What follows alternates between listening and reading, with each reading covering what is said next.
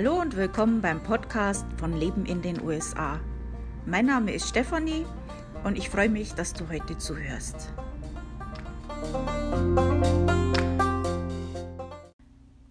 Hallo, das ist aber schön, dass du hier wieder reinhörst.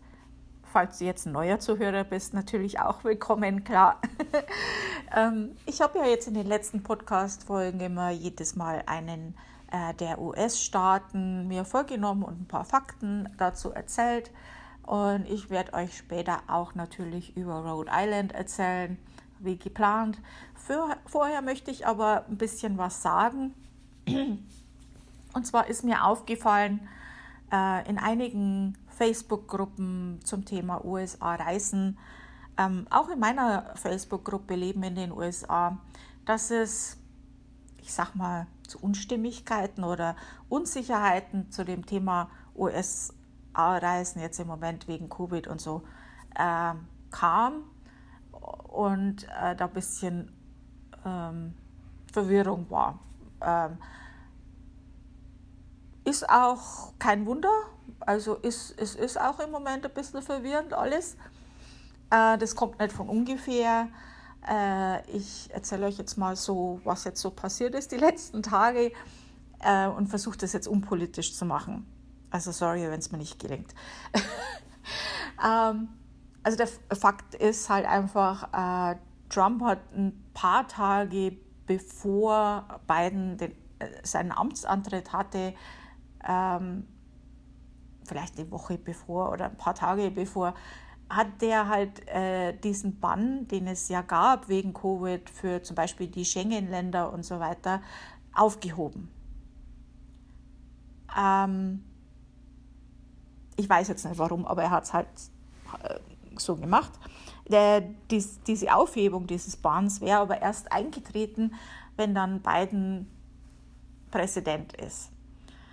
Ähm, war zu erwarten und war natürlich auch so, dass äh, Biden äh, den Bann wieder aktiviert hat, sozusagen. Also der hat jetzt eine Proklamation unterschrieben gestern und ähm, ich habe auch die, die äh, Pressekonferenz vom Weißen Haus habe ich mir gerade angeschaut und habe jetzt auch so äh, den Text auf travelstate.gov gelesen.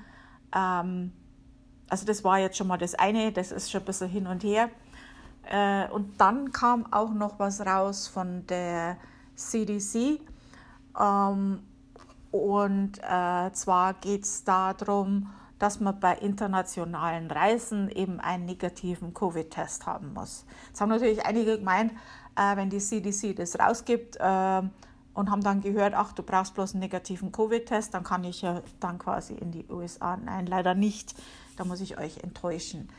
Ähm, ich habe jetzt, also ich, ich sage euch auch, wo ihr den Text jetzt findet und, die und den Link zur Proklamation. Ähm, den findet ihr auf travel.state.gov, also G-O-V am Schluss. Ein kleiner Hinweis am Rande, alle Internetadressen, die mit .gov enden, das sind Regierungsinternetseiten. Also da seid ihr schon relativ ähm, an einer guten Quelle. Und ähm, also da am besten selber schauen, auch wenn ihr das jetzt vielleicht in einem Monat oder so anhört, kann sich ja inzwischen auch wieder was geändert haben. Also das, was jetzt da gerade steht, und darunter ist auch, wie gesagt, also der, der Link zu der Proklamation, damit man sich die im vollen Text durchlesen kann. Aber das, was jetzt hier steht auf travelstate.gov, das habe ich jetzt mal schnell in den Google Translator rein, damit ich euch das auf Deutsch dann äh, sagen kann. ähm, und dann lese ich euch das jetzt mal so vor. Also Proklamation des Präsidenten zum neuartigen Coronavirus, letzte Aktualisierung, 26. Januar 2021. Am 25. Ups, jetzt habe ich da zu schnell gescrollt. Am 25. Januar 2021 unterzeichnete Präsident Biden eine Proklamation, in der die Aussetzung der Einreise bestimmter Reisender aus dem Schengen-Raum dem Vereinigten Königreich, der Republik Irland, Brasilien, China und dem Iran fortgesetzt und die Beschränkungen auf Reisende aus Südafrika ausgeweitet wurden. US-Bürger und rechtmäßige ständige Einwohner unterliegen nicht den Proklamationen. Einige andere Ausnahmen umfassen, ohne darauf beschränkt zu sein, ausländische Diplomaten, also da werden jetzt einige dieser Visums aufgezählt, ähm, bestimmte Familienmitglieder von US-Bürgern oder rechtmäßige ständige Einwohner, einschließlich Ehepartnern, Kinder unter 21 Jahren, Eltern. Und da ist dann auch noch ein bisschen mehr dazu aufgelistet und Geschwister. Ähm,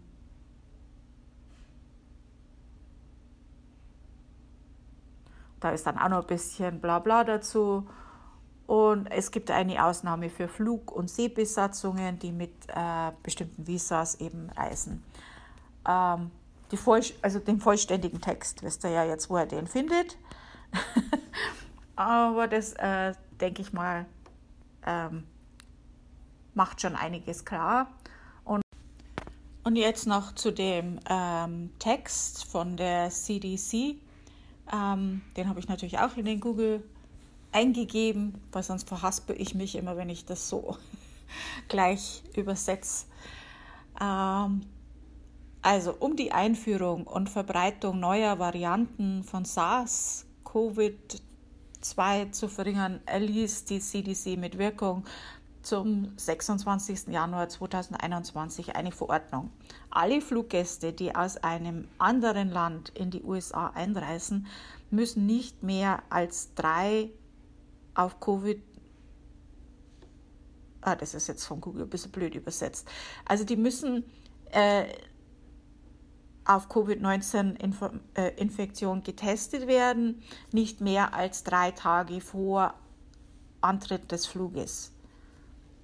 Also innerhalb von drei Tagen, bevor man in den Flieger steigt, äh, muss man negativ getestet sein und dann halt den Nachweis zum äh, negativen Ergebnis oder der Dokumentation der Wiederherstellung von Covid-19, also ähm, oder ja, Recovery, ähm, dass man wieder sich erholt hat von Covid-19 äh, bei der Fluggesellschaft vor dem Einsteigen in den Flug eben vorlegen. Ähm, ja, jetzt haben natürlich einige gemeint, also die haben dieses äh, gelesen von CDC und haben gedacht, naja gut, dann können wir ja aus Deutschland wieder in die USA einreisen. Wir haben nur unseren negativen Test vorzulegen. Nein, so ist es leider nicht. Also wie gesagt, äh, die Proklamation vom Präsidenten, äh, es gibt immer noch diesen Bann, den es halt eben auch vorher auch gab und da ist halt äh, der Schengen-Raum und da ist Deutschland auch dabei, eben enthalten. Ähm, das tut mir jetzt sehr leid für diejenigen, die jetzt gerne reisen würden, aber so ist halt jetzt im Moment gerade die Sachlage.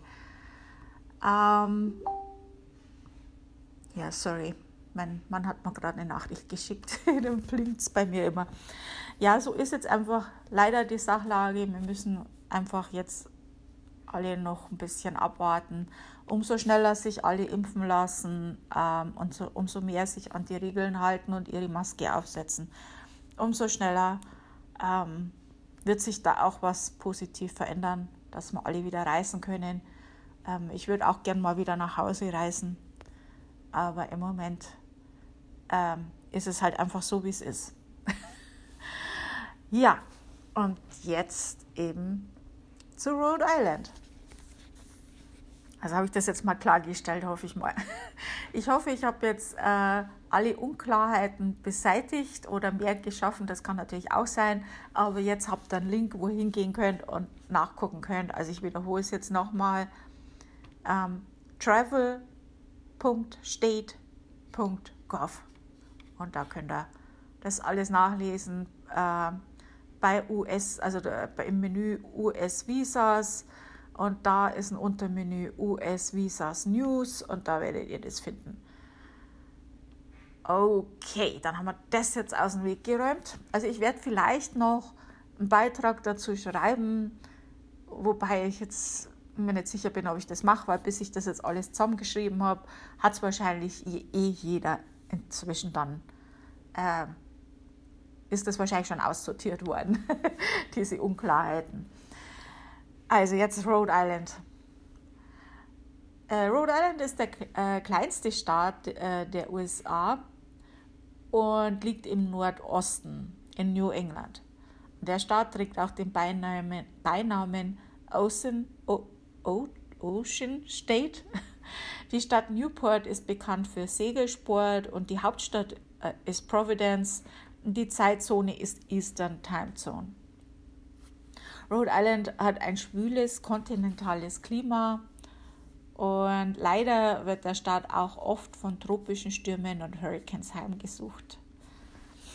Äh, die Flagge ist ein weißer Hintergrund und dann äh, in einem Kreis gelbe Sterne und in der Mitte ein gelber Anker und darunter steht auf einem Banner Hope. Wenn ich das jetzt richtig lese, ich brauche endlich eine neue Brille. Ja, ähm, zum Urlaub in Rhode Island äh, gibt es Casinos, wo, wo du besuchen kannst. Äh, Fahrradtouren sind da sehr beliebt oder halt das Meer nutzen. Segeln ist sehr, sehr beliebt dort. Und ähm, da gibt es eine Internetseite für Touristen, die heißt Visit Rhode Island. Ähm, da kannst du auch einen Travel Guide beantragen und deinen Urlaub dort planen. Äh, von den Lebenshaltungskosten ist Rhode Island eher ein teurer Staat. Ja, da war es jetzt nicht so viel von Rhode Island. Ähm, hm. Äh, nächste Woche erzähle ich euch von South Carolina. Mal schauen, ob es da ein bisschen mehr zu erzählen gibt. Aber ich habe mir jetzt eh den Mund fußlich geredet mit diesen blöden Reisebeschränkungen, ähm, diesem blöden Covid jetzt gerade. Ähm, aber das habe ich jetzt gedacht, da äh, muss ich jetzt mal auch meinen Senf dazugeben und hoffe eben, dass ich da jetzt äh, Klarheit geschaffen habe. Ähm, vielen Dank fürs Zuhören, wie immer. Also freut mich immer, wenn da so viele zuhören. Und ähm, wenn euch das gefallen hat, dann werden wir uns nächste Woche wieder hören. Tschüss!